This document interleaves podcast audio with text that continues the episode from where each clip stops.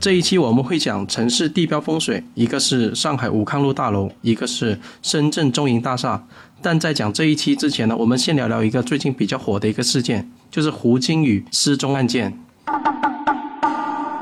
胡金宇失踪案件，易老师，你有关注到这个事件吗？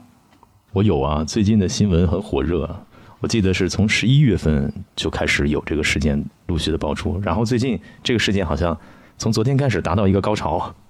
对，一个中学生嘛，平凡无故的失踪了三个月。对，然后目前的话，警方是还没有给出一个确切的结论，嗯这个人是否还在还是不在，都还是未知数。然后胡鑫宇的母亲这边，她是经历过很多时间搜寻未果之后，按耐不住在社社交平台上面发声了嘛。现在目前有几个主要的推测，第一个推测是情杀，就是他在呃某个地情方杀看我到觉一得些有点夸张吧，啊小孩子之间应该是没有什么情杀的问题的， 他说会不会是看到一些犯罪现场，然后招惹杀身之祸？那是推测吧，这是一种推测。我看他他最近母亲在社交平台上发了很多文呢，对对对，然后目前还有第二个推测，就是他能躲得过很多监控嘛？就基本上现在很多监控视频上都找不到他。警方出动了五千多警力以及警犬，然后在各种地方去搜寻啊，什么水塔呀、化粪池啊，各种地方搜索都无果。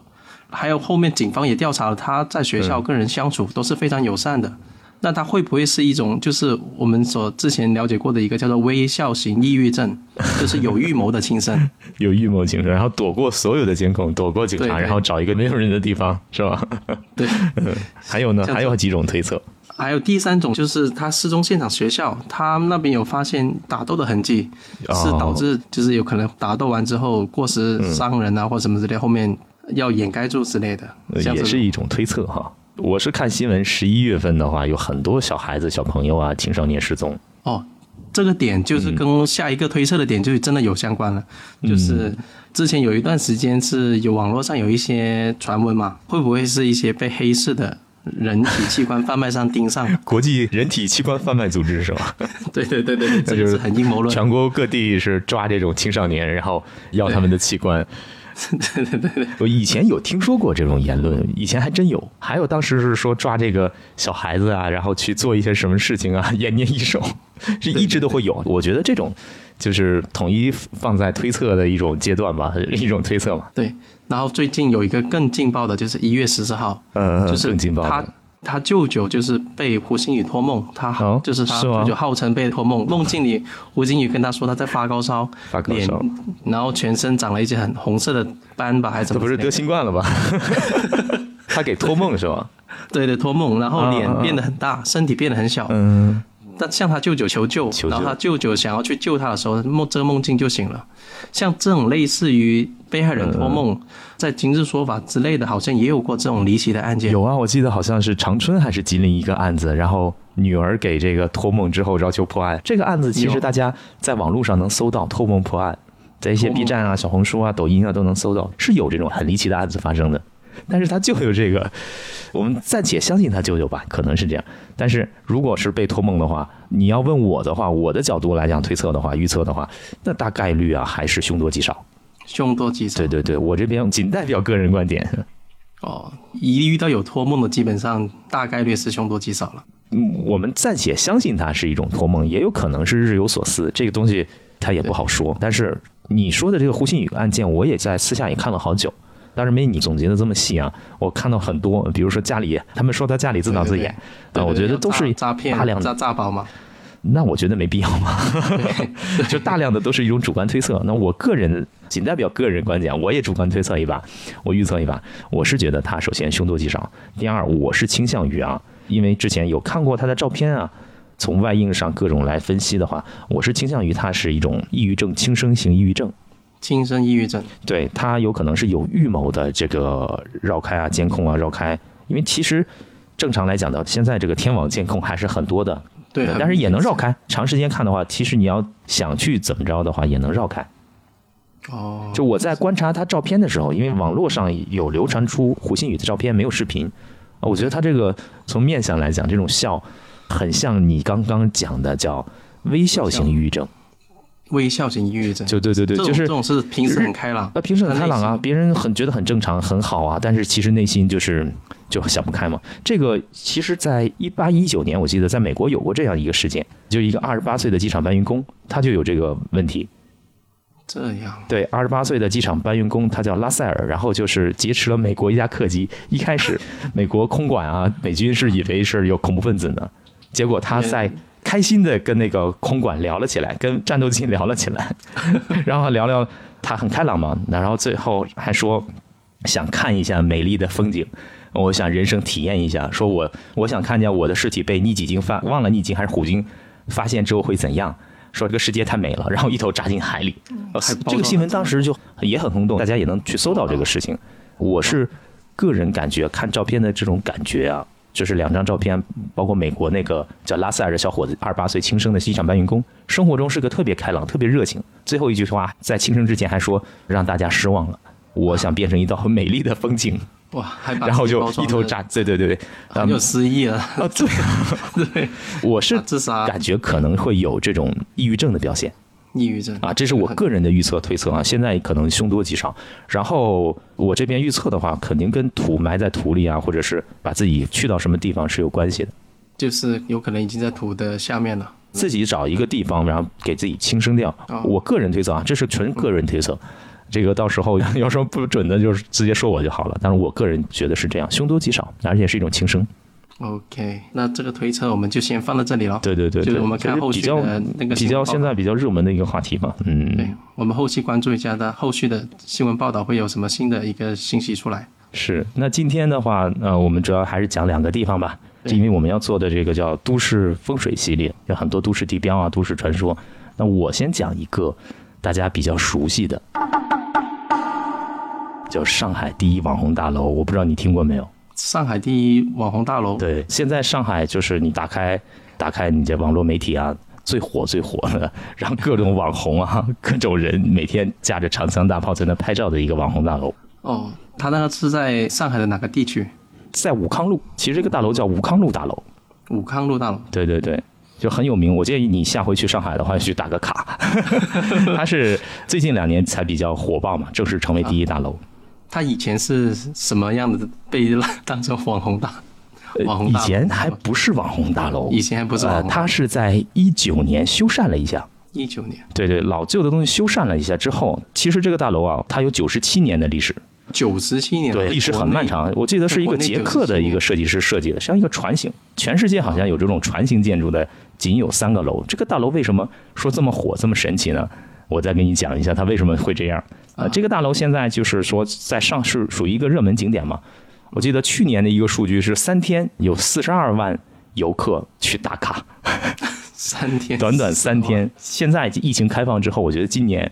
可能在遇见春节、五一、十一啊， 尤其五一、十一，我不知道又有多少游客去那打卡，估计整个街道站满人了。它那里曾经有什么一些劲爆的事件？ 有啊，这个大楼以前会叫做上海第一跳水楼，什么跳灵异 灵异九层楼、跳水楼，你听这个名字你就知道这个大楼有什么样的故事了。跳水 这这个动作，哎，对对对，就是跳楼的人很多，呃，他那边曾经有一些灵异事件多吗？那边灵异九层楼啊，它跳楼的多呀，然后各种的传说啊，当地的这个居民啊，就说这个楼有各种各样的传说，然后住进的人都会怎样，会有啊，这个大楼是一直都会有有这样的传说，直到最近一些年才彻底解决了这个问题。他那边到底是什么样的原因让他导致有这样的情况？这个地方我常去。从我的角度来看，这个楼的话，它为什么会有这种历史传说？第一，它确实很有历史感，九十七年，而且一开始住的都是外国人，但后来的话，随着这个共和国建立之后啊，有很多社会名流啊，慢慢的都住进去了。但是这个大楼它有最大的问题，为什么会被称为跳水楼？就是我们在有一个特殊的年代啊，比较动乱的年代，很多名人、很多的人从这个楼上跳上去。哇，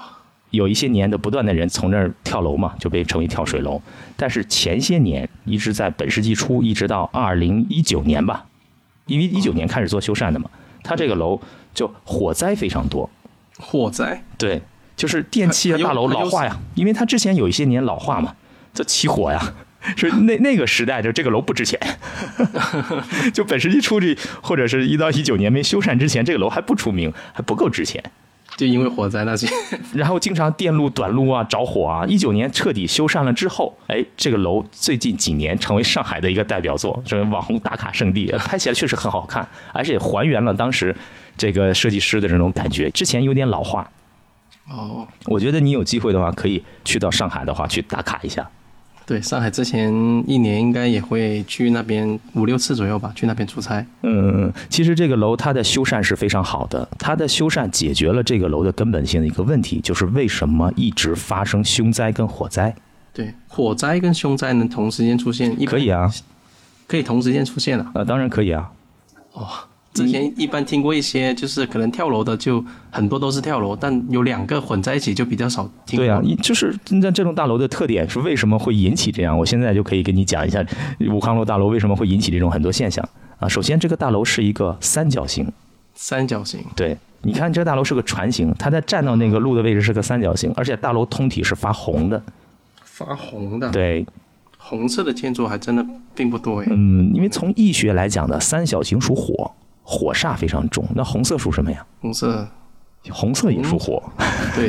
两你个看人怒气冲天，斗牛不都是让牛脾气发起来都用红布吗？红色也是火，呃所以这个地方呃武康老大楼火气太重，就是一个字嘛，就是火，上面一个火，下面一个火，那不是叫炎了吗那？就烧起来了。所以在一九年之前啊，它这个很多线路是很烂的、很老化的，然后就是浮在这个，就是线路是外露的。一九年之后，它外露现在武康楼大楼所有的线路啊、电线全部埋到地下。外露，对不对？时间老化之后，那很容易出现问题。对呀、所以这栋大楼为什么会持续的发生火灾？因为这种大楼本身火很重，但是三角形它也不光代表火灾，三角形它属于煞气，三角形对它煞也很重。煞，它煞煞的话，对它本身这个建筑会有什么样的不好的东西吗？有啊，它就会有这种你像你说的，遇见这个火气重的年份啊啊，那几年特殊年代，我发现了那几年可能木火气非常重，木气非常重的一些卦象年，木生火嘛，对不对？嗯，对对对，然后就容易有火灾。也还容易引起这种特殊事件，比如说跳楼啊、凶灾，就煞气凶灾容易引起煞灾，呃，也会引起火灾，因为它这个大楼火灾太多了。我我反正我自己是当时看资料已经看不过来了，直到一九年彻底的这种线路改造，所以把所有的线都埋在地上，这样，对，埋在土里面。现在的话就等于已经就彻底的根治了它本身的风水的问题了。它最严重的两个问题就是煞气，这个大楼的煞煞气，气因为三角形在中国来讲的话，其实我们传统中国文化是不太建议没事儿做个三角形。对，都对是中国人来方讲煞气方或太圆对对，煞气太重，因为它属火地嘛。中国人 因为文化习俗在里边，那但是因为本身它是一个外国人设计的公寓，然后16层它这个大厦的话，就是因为它这种特殊的建筑形状，嗯，包括它的颜色，那就会火气很重。三角形是意味着我第一下能想到就是三角形建筑的话会是剪刀，差不多，哎，你别说哈，它这个路口还真的有剪刀煞。剪刀煞。对对，它这个路口真的是存在一个剪刀煞，你说的一点也没错。对，因为三所以它的角形煞往上气是非常重的。它首先它有三角形这个火形煞，三角形我们讲的是火形煞，另一方面它有剪刀煞，这两个煞都冲在一块儿了，剪刀煞一般是有什么样的表现出来？那人就冲到灾祸呀。它就像一个剪刀能量过来，那你就是非死即残啊、即伤啊，都会有这种现象发生。就是感觉在剪刀的刃口上面，对呀、所以说这种凶灾啊，什么跳水啊， 其实它还有一个很严重，但是这几年也给解决了，就是很神奇嘛。要不然它为什么突然火嘛？它还有一个万箭穿心的一个格局，就五个路口的煞穿到一块儿，五个路口叫万箭穿心嘛，万就箭是。五把剑，几个路口的剑就冲到一个点，那冲到他那儿，我我突那然就是间这个就地方能量就很混乱，因为它本身它自己这个大楼也很强，它是个三角煞，然后这边又有剪刀煞，这边又有这个穿心煞，啊，都混在一块儿，再加上火气比较重，它这个是这样，风水来讲呢，煞气混在一块儿的话，容易变成火气，火气就是哇着火呀 这种奇怪的事情发生。又嗯火又又是剪刀煞，真对，的所以说这个大楼在有一些年的话会被传的特别怪，就是上海第一跳水楼零一九层楼。但是很巧的一件事情啊，一九年的修缮做的真的是非常好，重新的把这个大楼重新修缮一遍各个方面，然后路口现在又设计了路标，每天有很多人在那里，人在那里就吸收了很多煞，哦，就能是人对帮他对挡有掉人一气部吧，分对煞对对，就煞气也没了。现在变成了一个这个地方真的是一个网红景点， ，OK，再加上它那个之前挂游离在外边、露在外边的电线，现在也收入到地下了，就是给土给掩埋了嘛。嗯，所以这个地方也不会再发生火灾啊、凶灾和之前的事情。所以这个大楼整体来讲，它会，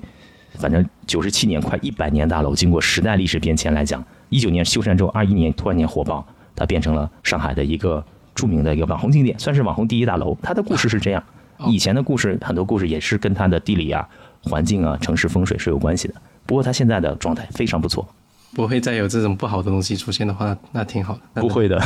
而且越来越 火，本身就很火嘛，对吧？所对以它本大身也是火，是吧？对对对，它越来越很好火，的利只是用了这个火。不会发生火灾嘛。 OK，它就是人气变火了。对对对，是这样的。 OK，那我接下来就再讲一下深圳的众银大厦吧。刚好因为我人也在深圳，嗯，那个大厦我开车路过，你开始路过，对我还上去过。有一次是也是感兴趣嘛，就是你们深圳有传说中的四大邪 地，对，他是为首的第一名。 它是呃它是第一吗？第一第一零一大楼是吗？对对对，因为他在市区里面嘛，谁都哦，能那没看上，倒没上去过，但是因为它在这个福田区嘛，就对是很容易路过嘛，开车就路过。路过之后也是觉得那个地方怪怪的，怪怪的，就呃在车，外，就在马路边上就路过他这看个起来地就方，怪怪的。就这个大楼的整个的这个给人的感觉哦啊、气啊，就磁场就是不对的。我跟你描述一下，它那个大厦本身是嗯商、商住一体的，就是它有两栋是商业用楼，就写字楼。现在哦住的人多吗？你不是上去过吗？我上去是那个办公区，办公区我去的是十五楼，当时是叫朋友帮我代 购嘛，在香港哎，代购，人在都那不多，边拿啊生意怎么样？人不多，真的人不多啊，进去体感温度是低一点，相对。就进去就会觉得冷是吧？对对对，特别它，因为它是中间其实是没有阳光的，它啊，只有靠窗的那一部分才有阳光。嗯嗯然后它是两边各两栋，中间有三栋，加起来就是有二二五，加起来嗯，是七个七个吧，七个对。然后它两边都是这样的建筑嘛，它的楼顶是圆柱体的， 圆锥体哦，圆锥体，哦 那我那我有印象了，我觉得这个楼好奇怪，上面是什么呀？圆柱体。你从外观来看的话，就不可言喻了嘛，就有点像那个香嘛，我们烧香拜佛那个 香。它的外观的颜色也是神奇，是红紫色的。 哎，别提了，它这个对，它那个颜色是最让人受不了的。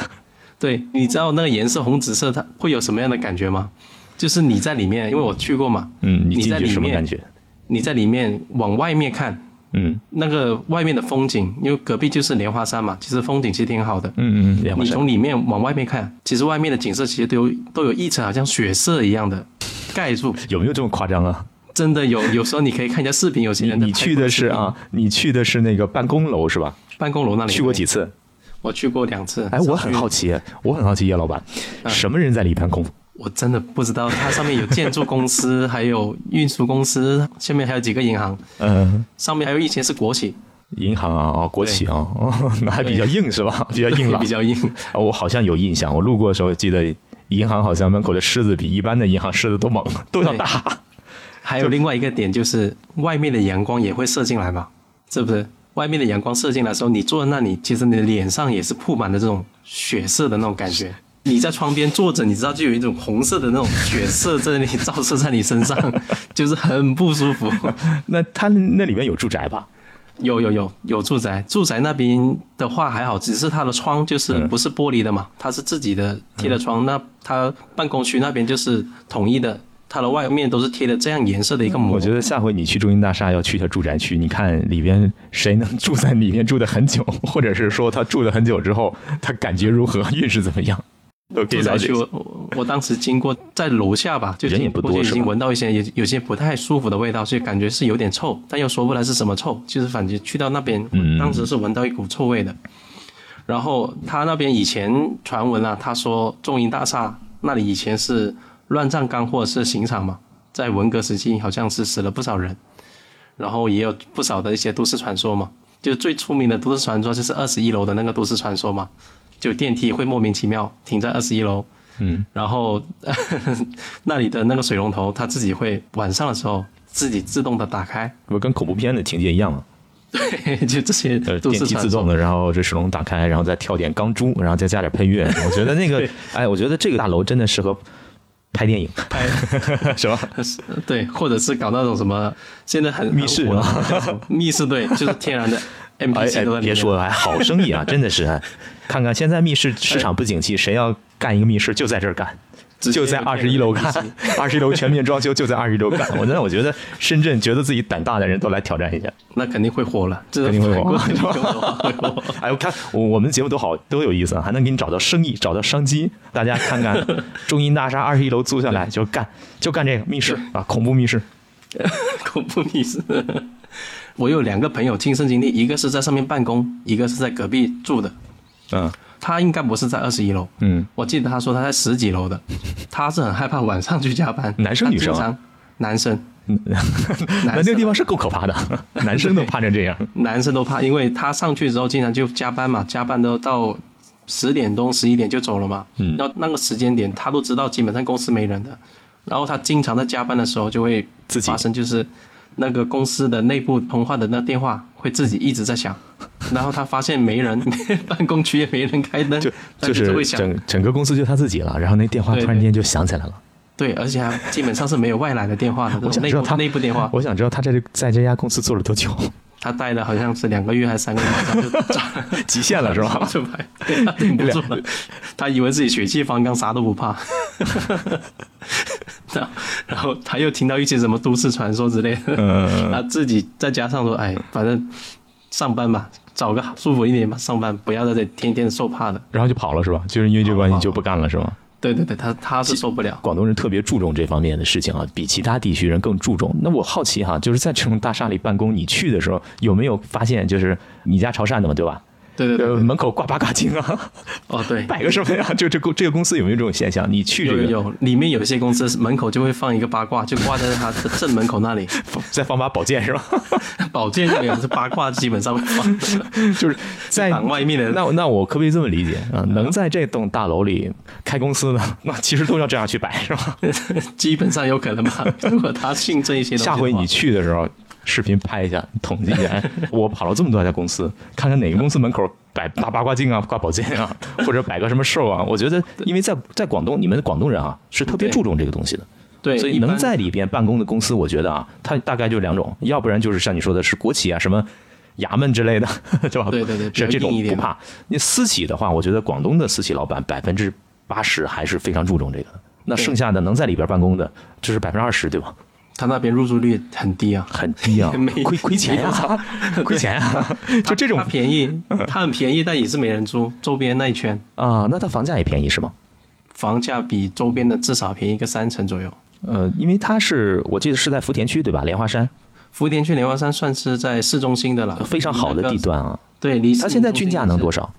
均价估计到五万六万左右，五六万。那旁边附近的一那些那周边的都是八万到十万的了，好一点的话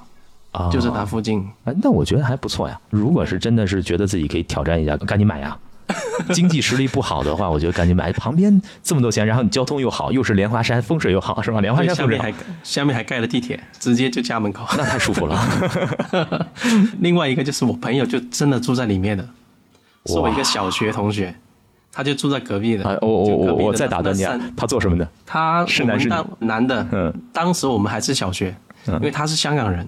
他家里面是做那个哦跨境运输的嘛，所以他家基本上晚上就他一个人，家人都基本上在外面上班嘛，就是工作嘛。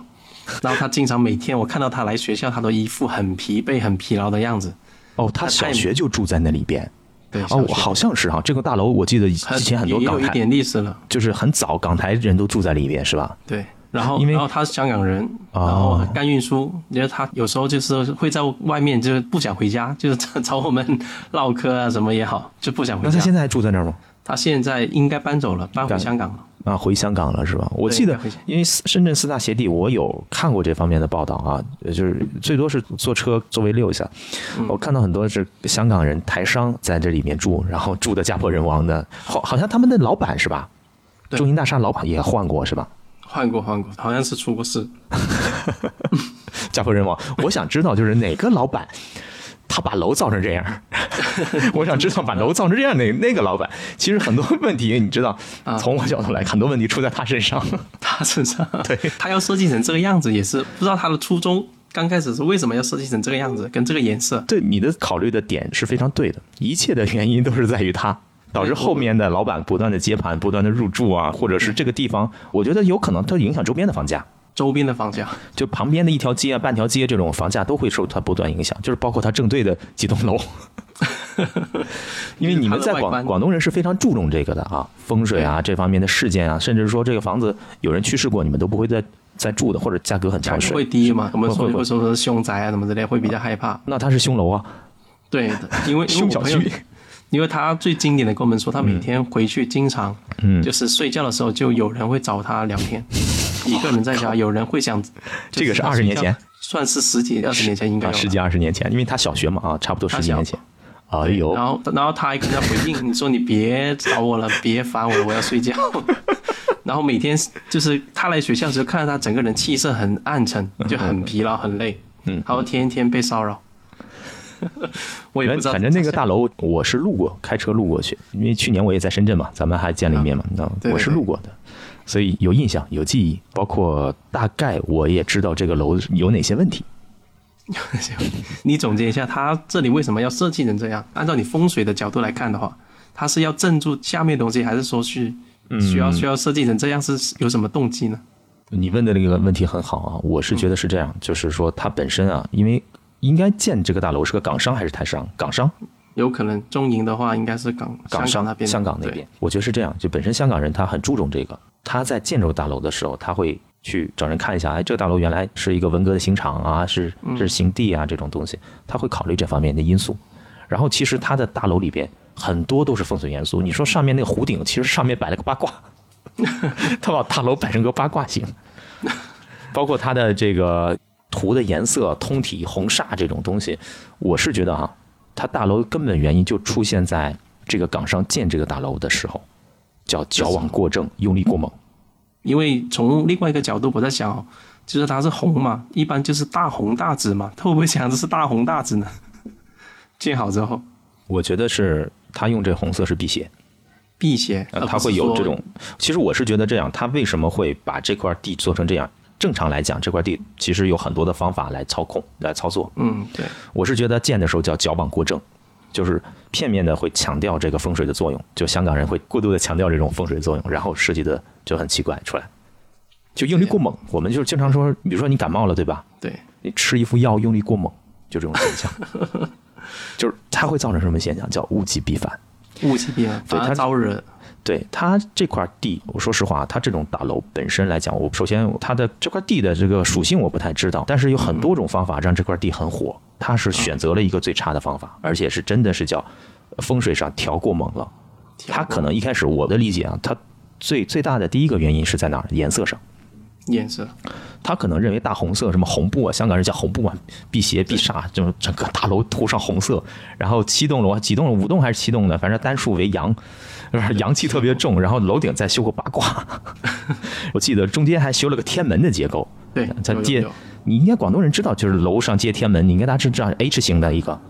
H 型是这一个我我还不太了解，它是怎么样？就是楼这个两个楼在中间，然后中间留出一个洞，就是叫接天门水、接天门气。它就是在广东话风水上会特别讲究这个，它全部用上 了，而我且对它就每个楼上面串还起来，每个楼上面那个圆形的东西，我仔细看过，它还是摆了一个八 卦。就是八卦我是怎么去看待它这个问题？可能当时他会觉得，哎呀，一听说这个地方原来十年、二十年前是刑场，他就很忌惮这个事情。他就想要去化解，对，他是想要化解，化解的话，这个我可能当时找的这个风水师，可能包括老板之间的沟通啊，可能会用力过猛，矫枉过正。其实全国很多地区啊，都会有这种现象。北京解放后有句话，出了二环都是什么？ 都是坟了，是吧？ 对。但是你没有说发现他这么猛的现象，就是太怪了。所以各个一线城市，我觉得各个都市都有都市传说，都有我们说兄弟啊、邪地啊、灵异地啊，是吧？都有。但是他这个相反，他把这块邪地变成了什么？你说像什么？刚刚自己说香了，炉，我就看一下像香炉啊两，香炉干嘛？用的？祭拜啊。 你 所以你是他其实这么玩完之后，这就是非但没有辟邪，反而变成什么？招惹他过来，让他聚在这 里，对呀、一直你看一直吃香。 你看，叶老板会看风水了是吧？ 其实你看，你已经知道我对于他这个地方的风水的评价思路就是这个原因。我觉得一看就是像香，而且这香对啊，也可以祭拜对啊，啊一些好兄弟，也能祭拜对对对什么就是都他能本用来的出发点是辟邪的或者对震，结果呢，他用力过猛搞成了祭拜。那只能是你住在这种楼里边儿，那就跟蹦迪似的，是吧？ 晚天天晚上做梦蹦迪嘛，跟你聊天呀、无聊啊，然后什么电话响啊、灯闪啊、水珠自动开，我觉得香港原来有个电影叫什么《猛鬼大厦》，是吧？ 你看过吗？对，好像是张学友还是什么，赵学友演的《猛鬼大厦》是吧？这就差不 多了啊，或者周星驰演的那个《移动大厦》都是《回魂夜。回魂夜》啊， 整个大厦都被他占领了。你说你这么搞的，我所以说我是觉得啊，想要改变它这个地方的话，首先大楼的颜色要调整，对，它就的是颜色换个看颜上色去就不舒就服。第一步大楼换个颜色，别的你可能拆不了、改不了，但是对我觉得就是你真正的想把大楼的房价拉上去的话，颜色要改一下。你不能用这种通体大红，你非但起不了辟邪。我们经常说拿红布辟邪，那小红布辟邪，你要这么搞的话，不叫辟邪了，你这么搞叫祭拜了。对，那你就是整个就是变成什么深圳四大邪地了，猛鬼大厦 是吗？ 蒙贵大楼。就住在那儿噩梦连连都是有道理的。反正我看他的话，就是用力过猛，它颜色改完之后还有什么可以动的地方吗？再拆啊呀、 再拆 拆，那就有点夸张了，是吧？就呃我觉那得种高楼基本是很难拆的。，对呀、那既你是上面弄个八卦干嘛呀？你的八卦非但镇不住，你弄个八卦反而它形成了一个独特的磁场。更更怪的是吧？像我八卦，它代表着一些什么元素在里面？它放八卦的话，八卦来讲的话，你们正常八卦是反射来进行这个，比如说你有光煞呀，就是什么。呃，马路上的汽车高立交桥煞，你可能应该在窗上挂一个八卦镜，然后把煞反射反出出 去去。但是它的八卦挂在楼顶上，反射天呢， 这是对吧？上是面吧？好的气全部被反是吧掉？天上的我们就是天上属阳嘛，地上属阴嘛，阳气全反没了，是吧？天上来，我们说阳这种东西属清，就属于高处来的，对吧？嗯，那我们接触好的阳气肯定是从太阳从天上来的，它八卦镜一反，那这个大楼就变阴了。如果是考虑的话，它这个大楼很多地方要重新做，第一步就把颜色做做好就行，重新做个蓝色，对，我们不是说有这种地方啊，过去是刑场啊，或者说不能做生意啊。其实你看看北京很多地方，大悦城啊， 原来地原来那下面不都是这种，反而很好，对，反而生意一般很。好。所以它这个地方，我是觉得是什么？它非但没有利用好这块地方，反而因为过度的迷信，我觉得它这种方法是过度迷信，过度迷信，过度迷信，然后矫枉过正，这只能是怪在那个建大楼那个港商。跟 他的这早个说团队早说师 傅，跟他的那个建筑师团队、风水师团 队，这个肯定是不是一个人啊，很多人一起参考，就矫枉过正。难怪你说它那个用力过猛变成阴楼之后，反射了阳气之后，里面都是阴气。不过现在我还真的很少见有人去拍，就拍那个大楼内景啊，去嗯拍聊天或者晚上加班拍。 我觉得你以后可以挑战一下这 个，我白天就是进去过嘛，然后晚上就是去下拿回晚上去，晚上陪你朋友加 班，晚就晚上守电话，然后就拍 摄。我一定要拉上你。那这块地的话，就是被你们深圳四大邪地嘛，他拍地对几地几来着？外面说它是第一了，啊因为是最容易、最简单能进到去的，而且是挺猛的地方，挺猛的就是能给你， 就是说都市，传它这个地方很易，容易进，然后你去租两天体验体验都有感觉的，是吧？它里面应该有民宿吧，也有民宿吧？里面嗯都住宅、住宅民宿还不知道，它比较猛一点的是写字楼那边，写字楼写字楼最猛是吗？对，写字楼猛一点，嗯，写字楼因为外面射进来的那阳光，就是我进去过一两次嘛。拿东西，一次是在过道上一拿就走了，然后我在过道上看上去那边都是过道啊又黑又绿，就是那种感觉，然后绿色的跟黑就是暗沉的，那就是还是要加强内部照明， 对，内部装修也要调一下。然后有一次在进去里面，然后靠着窗，然后一看就是那种血色的那种颜色照进来，嗯嗯嗯嗯然后你看出去也是血色的，就很怪，就很、嗯真的很不舒服。所以说，看看是有人觉得自己命格够硬啊，然后觉得自 己或者露是皮，其实他这个楼还是能从事一些特殊的行业的， 就骗，或者觉得得自己就是可以挑战一下，把公司开在那儿啊。对。对我们第一个建议就是密室， 密室，对，密室就是密室，然后或者是什么在那儿开一个杀猪的， 正好血色洒下来，我是对对对， 我切猪肉嘛，是吧？ 对，可以可以可以，哎，真的不错，鬼屋啊密室还真的适合这个地方开啊，本身这个地方就很刺激啊， 而且又便宜，从经营成本， 这个是重点啊，好便宜啊，从经营成本来说，它便宜的才嗯几十块，外面周边都是一百多、两百一平租金嘛是吧？租金啊，对啊，它哇，几十块，那租个密室，你觉得你觉得现在打个预算， 老板你觉得打个预算能多少？大家可以考虑一下，那开个密室鬼屋搞搞个两三百平，哇，估计就已经很刺激了。 这个密室真的是说现场体验版，而不是说大家都是工作人员假扮的。其实就聊到密室啊，我们聊个题外话啊，我还是喜欢不是真人那种，哦，因为真人啊破绽太多了，就想揍他。这样做的，我还是喜欢，因为小时候看那个有一个，我不知道小时候你去不去有有有人鬼屋啊，开着嗯小车或者走路对对对经，过哎，全是那个电动的、自动的这种，啊但我觉得那种还好玩。你真人一出来吧，我老是觉得吧煞 风景。真人吓我，我老觉得是人吓人吓风景的，就是很想 揍他。所以密室我其实不常玩的，但是大家如果就是想真实体验一把密室的话，或者是觉得自己心理素质还行，我觉得中银大厦晚上玩一把，自己玩，自己跟自己玩，不要带任何人玩，自己晚上进进去玩一把。 只要做好准 备，不谁要玩谁了，对对对，不要玩完之后还多了个 NPC 跟你一起出来。 嗯，万一发财了呢？反正这个楼很便宜啊对，一每一平也便宜，租金也便宜。觉得这个楼比较适合自己的话，也可能发一笔呢。这个都说不好啊，说不好。对对对毕竟现在还有公司在里面常年在里面干办公。对，我印象是开车路过他那个大厦门口，他银行的狮子比一般银行狮 子大对，下面那个是一个是兴业嘛，一个是中信嘛，好像是啊。两个对，反正我是觉得他那个楼下那银行的门口那个狮子比一般的银行狮子大一圈儿。 那银行想到了，我这狮子要大一点，压得住。它还好，银行在一楼。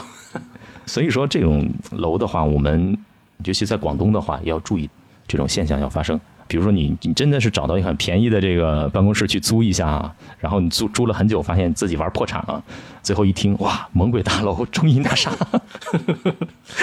这样就这样是不好的，不好的，还是要有一定概念。这个楼一般不能去租啊，一百个人当中九十个人不能去租这个楼啊，也不能去住啊。储备很强很硬，除非确实没钱了， 去住一住。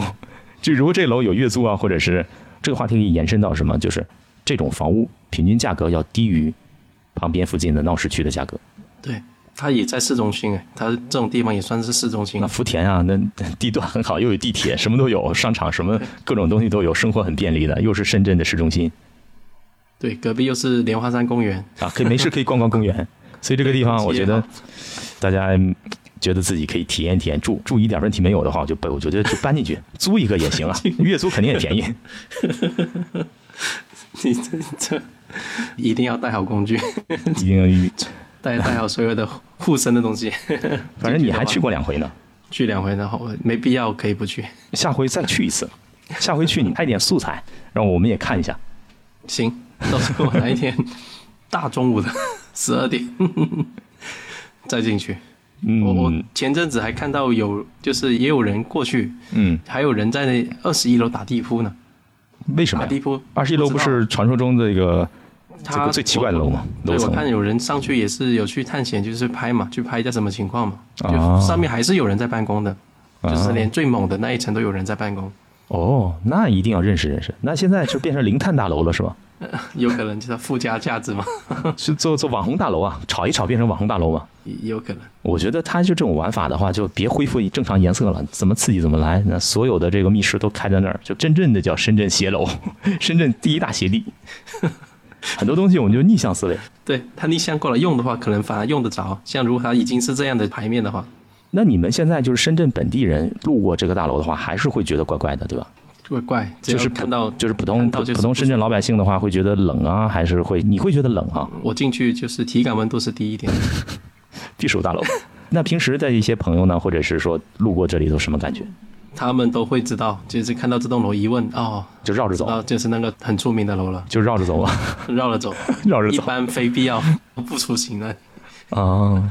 哎，真的是蛮有趣的。那今天就是我们就讲两个，一个是武康路大楼，武康路大楼我觉得可以去了，现在搞得很好， 不是以前那种没事儿着火呀、跳楼的事件发生。现在这个正常的商业区了是吧？中银大厦的话，那深圳第一零一大楼的话，就不建议大家没事儿去哈、除非有特殊的想法，开密室啊，或者在里边做些什么，我觉得哎可以去看一看。对的，对的，这两栋大楼为什么会发生这种现象？我也从我个人的角度来讲，给大家解释了一下。 OK， 那下一期看看我们再做做全国其他的地方。对，广州，广州也有，也是很出名的。 荔枝湾广场，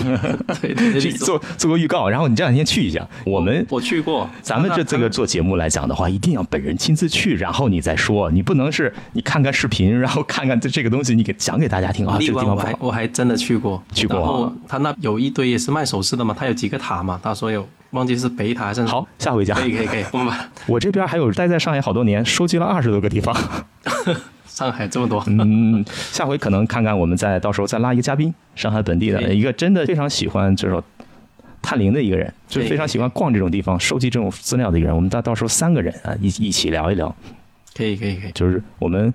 每个城市，只要觉得大家会有奇奇怪的地方，都可以留言啊。我们到时候亲自去一下之后，我们会把这个资料啊，或者从个人观点分析一下这个地方为为什么会这样。 OK 好，那我们我这这一期一到这里期了这期到这里了， OK，拜拜。拜拜。